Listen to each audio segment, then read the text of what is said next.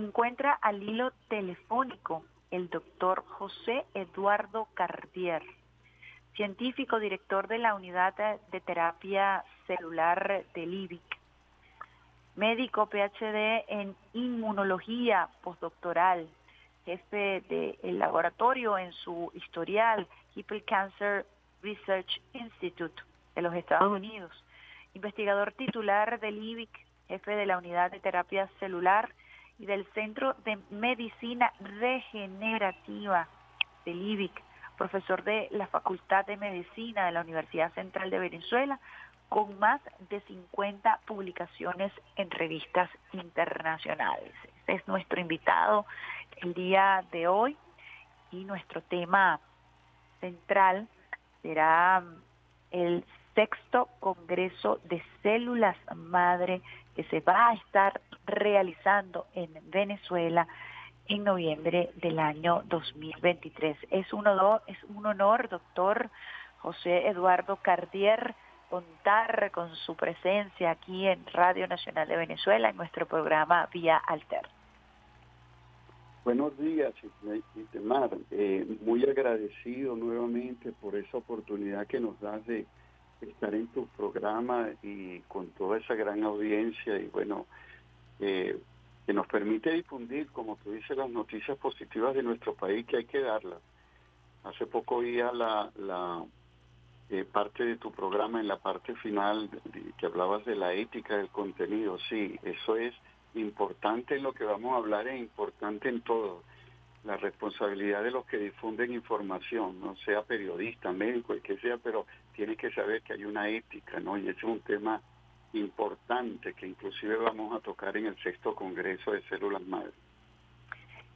Usted ha venido desarrollando eh, con un gran equipo de trabajo, hay que decirlo así, desde el IBIC, ha venido liderando todo lo que tiene que ver con las células madres en esta unidad de terapia celular y desde el Centro de Medicina Regenerativa. En algún momento aquí hemos hablado acerca de todo el trabajo que se viene realizando. Me gustaría recapitular porque estas dos unidades son unidades eh, que se destacan por ser de las mejores de América Latina y de las mejores del mundo.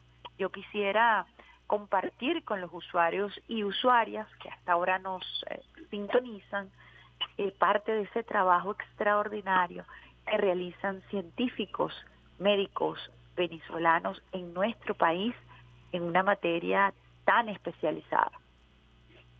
Sí, eh, es un gran grupo integrado por especialistas del más alto nivel mundial que arrancamos nuestro trabajo luego de que obtuvimos financiamiento de parte del Ministerio de Ciencia y Tecnología por ahí por los 2007 iniciamos nuestro trabajo en el 2010 haciendo eh, ensayos eh, en, en, animalitos para regenerar eh, huesos fundamentalmente en ese momento, basados en los conocimientos que teníamos, la experticia que teníamos, que tenemos en la posibilidad de tener esas células madre que son las células que son capaces de generar muchos hijos diferentes, digámoslo así, ¿no? las células de la piel, del corazón, del cerebro. Eso es una célula madre.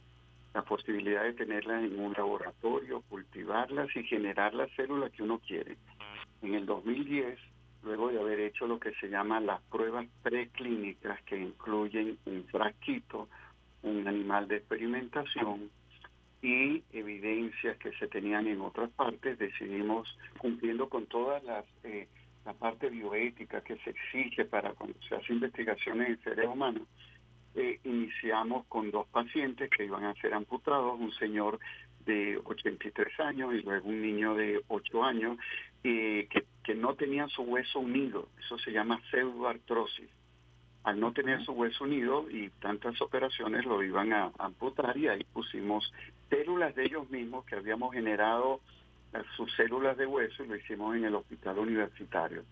Y ahí en adelante, bueno, el camino este ha sido largo y corto, duro, pero también con una gran satisfacción porque nos fueron nos fuimos involucrando luego en regeneración de piel en pacientes quemados, fundamentalmente niños que tenían quemaduras severas que no habían podido ser eh, curadas por, por las, los procedimientos que, que se usan eh, todavía y colocamos eso en eh, esos niños y se regeneró la piel. Posteriormente fuimos hacia el área de odontología regenerativa, donde hemos hecho unos grandes avances en eh, crear hueso en la mandíbula en la enfermedad periodontal que si no se no se regenera se cae el diente. Y también los primeros en el mundo en regenerar eh, pulpa dental, eso que la gente llama el nervio, que cuando le sacan eh, dicen ya no ya no tengo sensibilidad porque le sacaron el nervio. Eso eh, solamente se produce en el embrión, no, lo, no, no se produce ya en la etapa adulta y nosotros reportamos en una revista de, de gran impacto internacional de especialidad el primer caso del mundo el año pasado hicimos el primer caso en Latinoamérica también. Todo lo que estamos estamos hablando nos sentimos muy orgullosos y Venezuela debe sentirse orgullosa que todo lo que hemos hecho hemos sido los pioneros en Latinoamérica en hacerlo. El año pasado hicimos eh, eh, el primer trasplante de células para regenerar una córnea dañada por una quemadura química. Todo este gran esfuerzo, bueno, nos ha llevado a que ocupamos el no solo los pioneros, sino estamos a la vanguardia en Latinoamérica de este tipo de procedimientos que estamos hablando que son enfermedades o daños irrecuperables para ciertas personas si seguimos adelante. El año pasado el presidente Maduro anunció la creación del Centro Nacional de Medicina Regenerativa y siguiendo adelante, bueno, vamos a tener próximamente con el gran apoyo de la ministra Gabriela Jiménez, del FONACID, de todo el tren ministerial de las autoridades del IBI, vamos a tener una sala súper especializada para procesar las células. Entonces, en eso andamos y ahora nos vamos hacia el Congreso. Fíjese que antes en hablar del Congreso, cuando yo lo escucho a usted, escucho que a pesar de la el alto grado de especialización eh, de estas unidades, estamos hablando de una investigación que está vinculada, doctor, a la esperanza. Usted lo refería en su conversación. Eh, enfermedades, condiciones, patologías que eh, se declaran irrecuperables. Y sin embargo, producto de esta medicina regenerativa, se le da la esperanza a una persona que puede perder la visión porque se le está regenerando su córnea, a una persona que puede regenerar hueso, que puede regenerar eh, eh, pulpa dental, que puede regenerar su tejido cuando había sido condenado. Yo quisiera que habláramos un poquito de esto, eh, de esa medicina que nos lleva a la esperanza, porque cuando usted dice que somos pioneros en esta área, también somos pioneros en darle esperanza a nuestro pueblo, al pueblo venezolano, para quienes está fundamentalmente diseñada esta política y este hermoso centro de regeneración celular.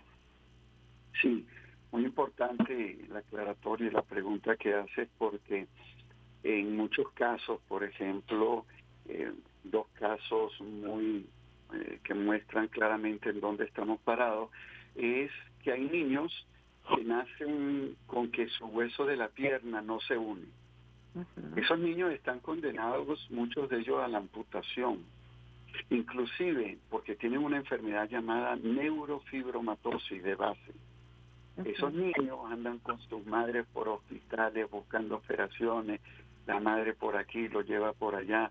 Muchos de ellos terminan en amputación, inclusive hay llevan tanto traumatismo esos niños que en algunos países se considera escuelas de traumatología que es tanto el traumatismo porque es incurable que de una vez eh, a los dos años, tres años amputan al niño, ¿no? y le ponen una prótesis. Ese, ese es el impacto que se tiene cuando uno eh, un grupo de personas eh, en nuestro país está dando esa posibilidad de salvar ese hueso y que ese niño camine como un niño normal y que se reintegre a la vida. O de un niño quemado, que tiene una quemadura muy severa y que a la vez está enfermo por una desnutrición y que lo único que le queda es sacar piel de otra parte de su cuerpo para ponerla ahí, pero a lo mejor esa piel cura la quemadura, pero le queda la herida en el otro lado. Estamos hablando de que esos niños muchas veces se infectan y también fallecen la posibilidad de, de, rescatar a esos niños, de provocar, de hacer que se regenere la piel, se ve el impacto que uno puede tener. Y aprovecho hablando de la ética que tú hablabas hace, en, la, en la última parte. Esa esperanza que tiene la gente también la aprovechan una serie de gente sin escrúpulos para ofrecer las células madre para cualquier tipo de enfermedad, para Alzheimer, para diabetes, para Parkinson, para cáncer. Y son sin escrúpulos, y yo siempre lo digo muy claramente, espero que un día estén presos, porque juegan... Son estafadores. Eh, estafadores porque juegan con la esperanza de las personas, obtienen su dinero en enfermedades que no tienen cura hasta el momento. Entonces, eso es parte de lo hermoso eh, de lo que se logra con este tipo de investigaciones que van desde el laboratorio al paciente. Ustedes han especificado ya las áreas que están probadas y usted también siempre utiliza el término de estudios preclínicos. Y esto es muy importante que quienes puedan estar interesados en la terapia celular sepan de la seriedad y de la rigurosidad, siguiendo en la onda de la ética, de los trabajos que ustedes realizan allí en el IBIC. Y esto es importante decirlo para vencer precisamente la estafa y aquellos que abusan de la fe y la esperanza y la necesidad de una familia, de una madre del pueblo, ¿no? Es importante resaltar de nuevo eh, las condiciones en las cuales ustedes están trabajando, porque a veces se descalifica al científico venezolano, muchas veces se desconoce esa, esa rigurosidad médica científica del equipo que lo acompaña. Sí, eh, eso es importante porque date cuenta, nosotros no hacemos ningún tipo de estudio en seres humanos si no tiene la fase preclínica. La fase preclínica es probar las células en frasquitos de cultivo, si todo va bien, eso es ir a animalitos en modelos experimentales para probar de qué funciona. Y eso más estudios que existan, que le dan la probabilidad a uno de intervenir en pacientes, lo llevan a uno a eh, implementar este tipo de tratamiento. Esto por lo general, llegar a un paciente toma de 5 a 10 años. Eso no es que uno llega y mañana está poniendo la célula. Y una vez que uno está ahí, entonces pasa de la fase preclínica a la clínica, pero experimental. Experimental quiere decir que no le podemos asegurar que vamos a curar la enfermedad, que tenemos toda la evidencia para hacerlo, pero que no podemos garantizar. Por lo cual, al ser experimental, tiene que ser aprobado por comisiones de bioética, que son equipos multidisciplinarios que aprueban o no el ese protocolo y tiene que tener lo que se llama el consentimiento informado que el paciente autorice. Una vez que se tiene esto, entonces se inicia si el paciente eh, entra de lo que se llama los criterios para incluirlo, los criterios de inclusión, porque no todos los pacientes entran, ¿no? Y si entra, entonces va a una parte experimental que es gratuita, debe ser gratuita porque es experimental, el paciente no puede pagar nada.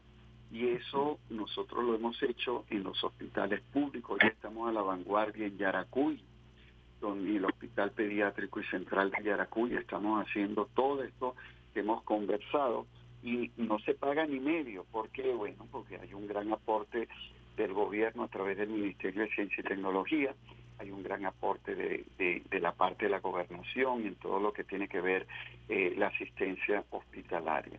De tal manera que si alguien nos está oyendo y ha pagado por cualquier situación con células madre, eh, lo han estafado.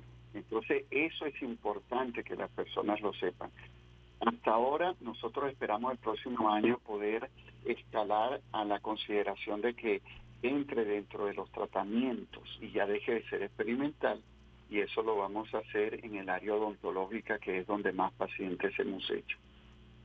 Doctor, eh, importantísimo toda esta explicación que nos hace porque efectivamente hay un sector que busca comercializar y que busca confundir y que además eh, eh, con muchísima, muchísima publicidad ha hecho creer, y esto lo, lo reitero porque ha sido materia de conversación entre nosotros, pero hacen ver que las células madres solamente se encuentran en el cordón umbilical, es decir, que relacionan las células madre con el parto, con la creación, por supuesto, de un bebé, de un embrión y, del nacimiento, y hacen ver que es en el cordón umbilical en donde se encuentran esas células madre.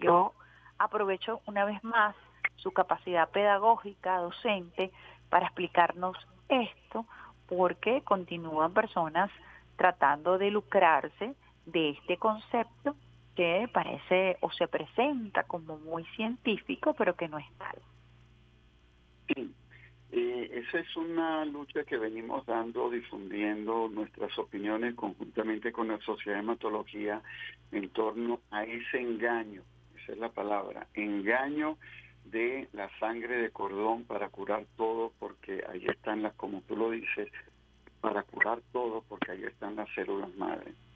Primero, eh, la, la forma como se hace va en, eh, en algo que se aprovecha de la vulnerabilidad de la señora que está en ese momento en, en, el, en el acto del parto y le dicen que si, si no lo hace ahora, si no paga los 2.000, 2.500 dólares, va a perder eso para toda su vida y que eso le garantiza a sus amigos, a sus tíos.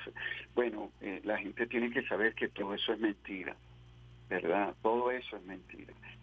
la sangre de cordón solo tiene una autorización mundial para ser usada y no es para Parkinson, ni Alzheimer, ni diabetes, ni nada por el estilo. Es para aquellos pacientes con cáncer que reciben quimioterapia, se les daña la médula ósea, que es donde se hace en los huesos las células de la sangre, y hay que reconstituirla. Entonces, si no se tiene médula ósea del paciente o de sus familiares que sean compatibles, se puede usar la sangre de cordón. Esa es la única autorización que hay en el mundo.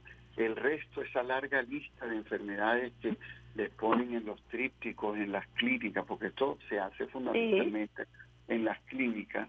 Y, hace poco nosotros dábamos una charla en la, en la Academia Nacional de Medicina y nos hacían esa pregunta y yo les decía, bueno, llegó la hora, ¿verdad?, de que esto es una decisión, esto es una decisión, o sea, aquí no se recoge sangre de cordón bajo estas características y punto así como cuando las prótesis eh, glúteas o mamarias no se pone punto porque no se puede permitir que se juegue con esta esperanza porque después la persona cree que tiene almacenada su seguro de vida hasta que desafortunadamente tiene alguna enfermedad y acude para decir, bueno, a mí me dijeron que con la sangre de cordón yo iba a curar esto y bueno, lo consultan a uno y uno les dice, bueno, usted le mintieron eso no existe.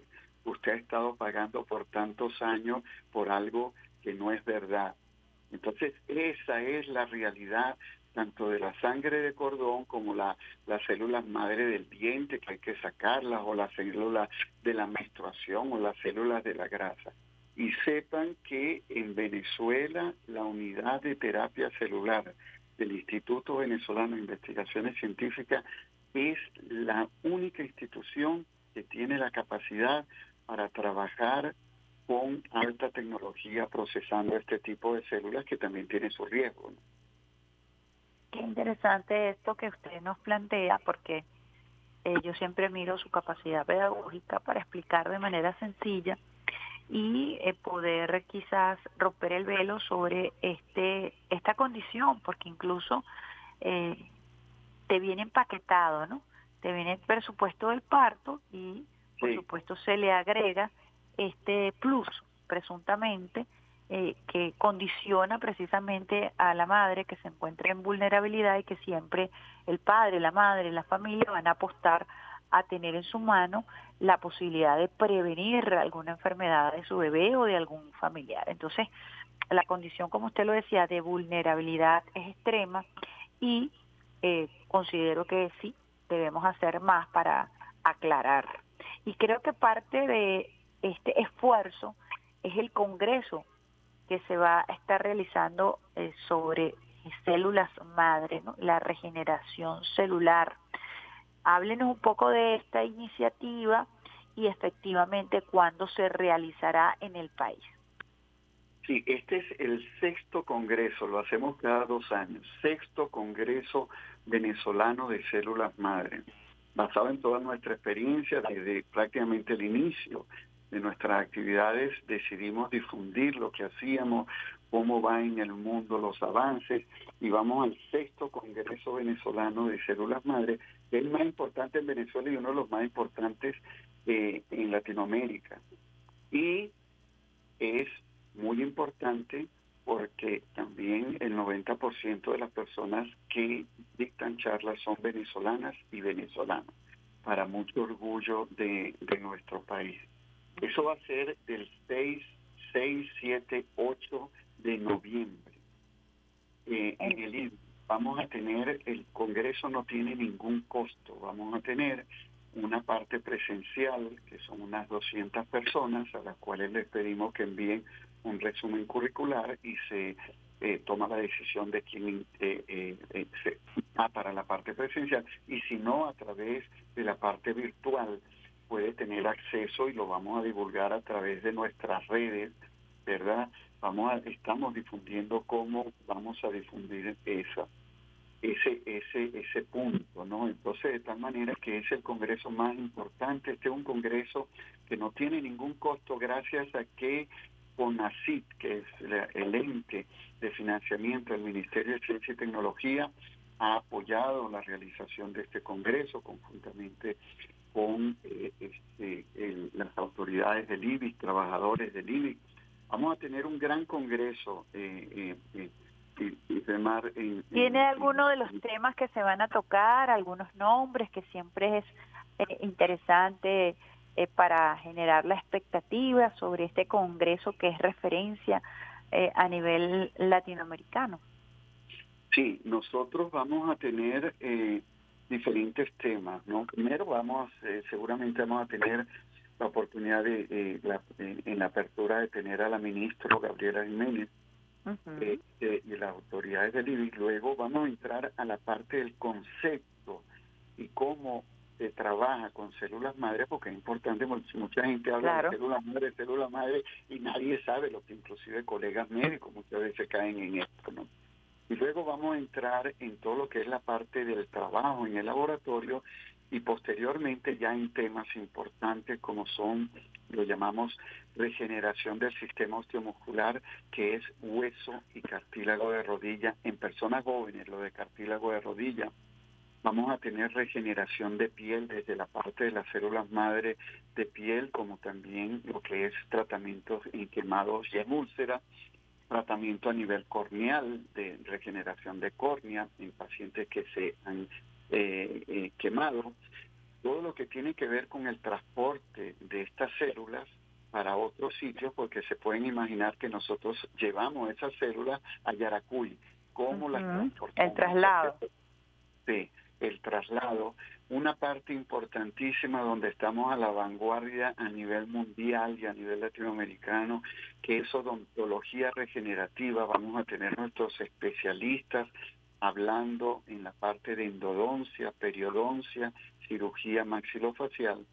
Y posteriormente tendremos temas de bioética, temas de regulación y temas de gran impacto como son hacer órganos en el laboratorio, pequeños órganos, microórganos, hacer edición génica, que es corregir un ADN corregir una un cambio que tenemos en la información de nuestras células y por eso tenemos enfermedades, la posibilidad de corregir eso en el laboratorio y ponerlo en el paciente.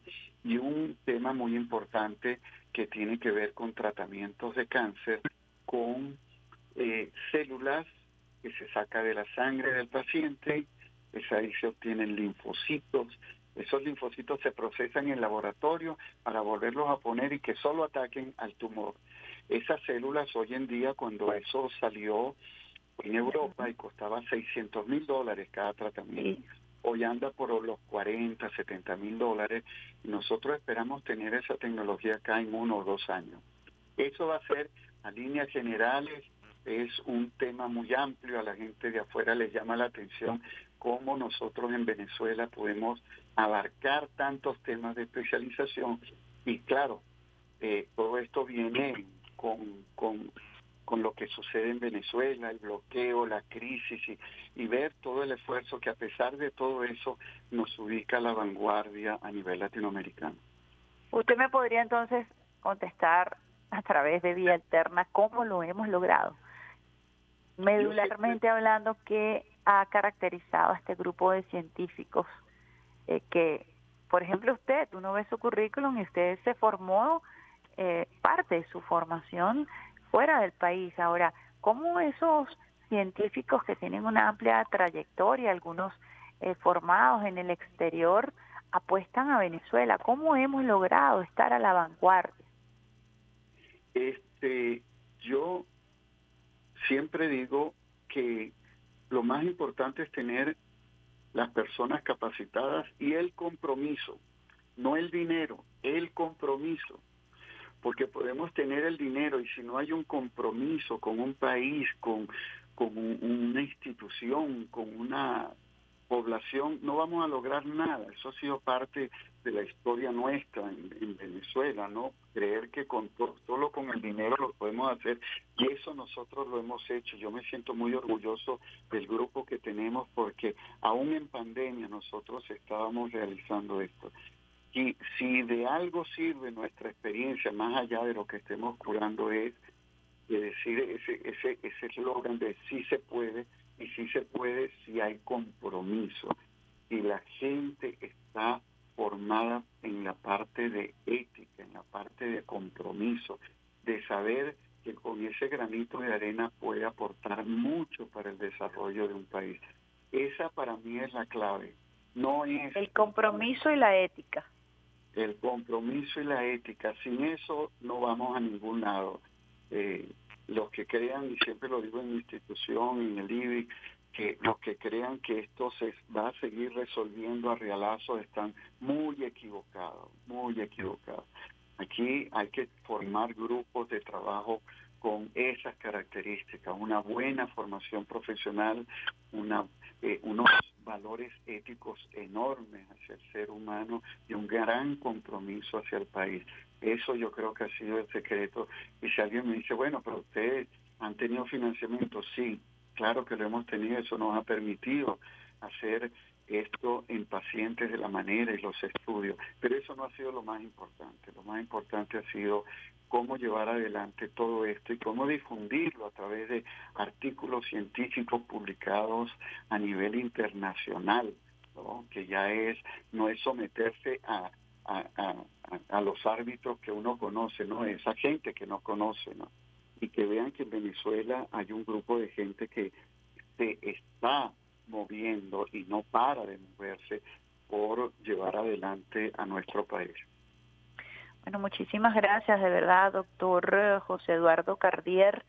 Eh, uno lo escucha a usted con tanta claridad, pero también con tanta humildad, que resulta conmovedor que un científico de su talla, con esta gran responsabilidad de liderar a un equipo especializado, pueda también tener esta empatía y esa capacidad pedagógica de permitirnos entender eh, cómo este grupo que usted lidera está a la vanguardia. Es muy importante porque eso eleva la autoestima del pueblo venezolano.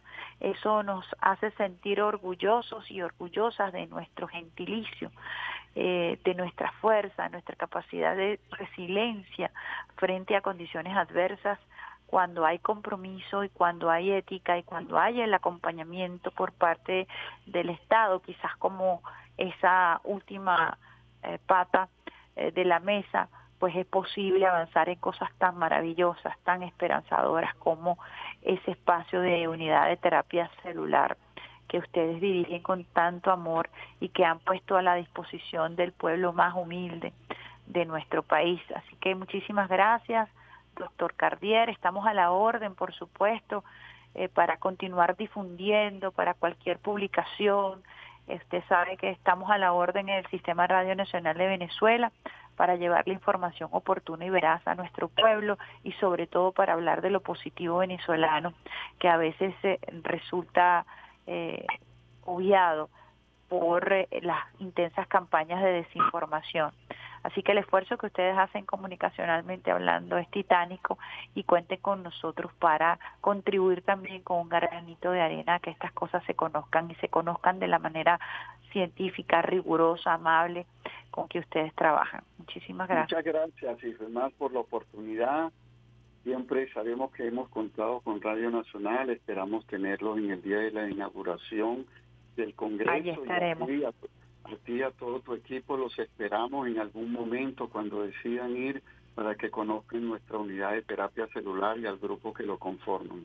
Ya lo vamos a pautar, esa fue la instrucción que se dio el día de ayer y creo que es una extraordinaria también oportunidad eh, profesional. Haga extensivo un abrazo solidario a todo el equipo y allí estamos, de la mano de ustedes, para contribuir un poco a eh, generalizar y difundir este importante trabajo que realizan. Un abrazo, doctor Cardier.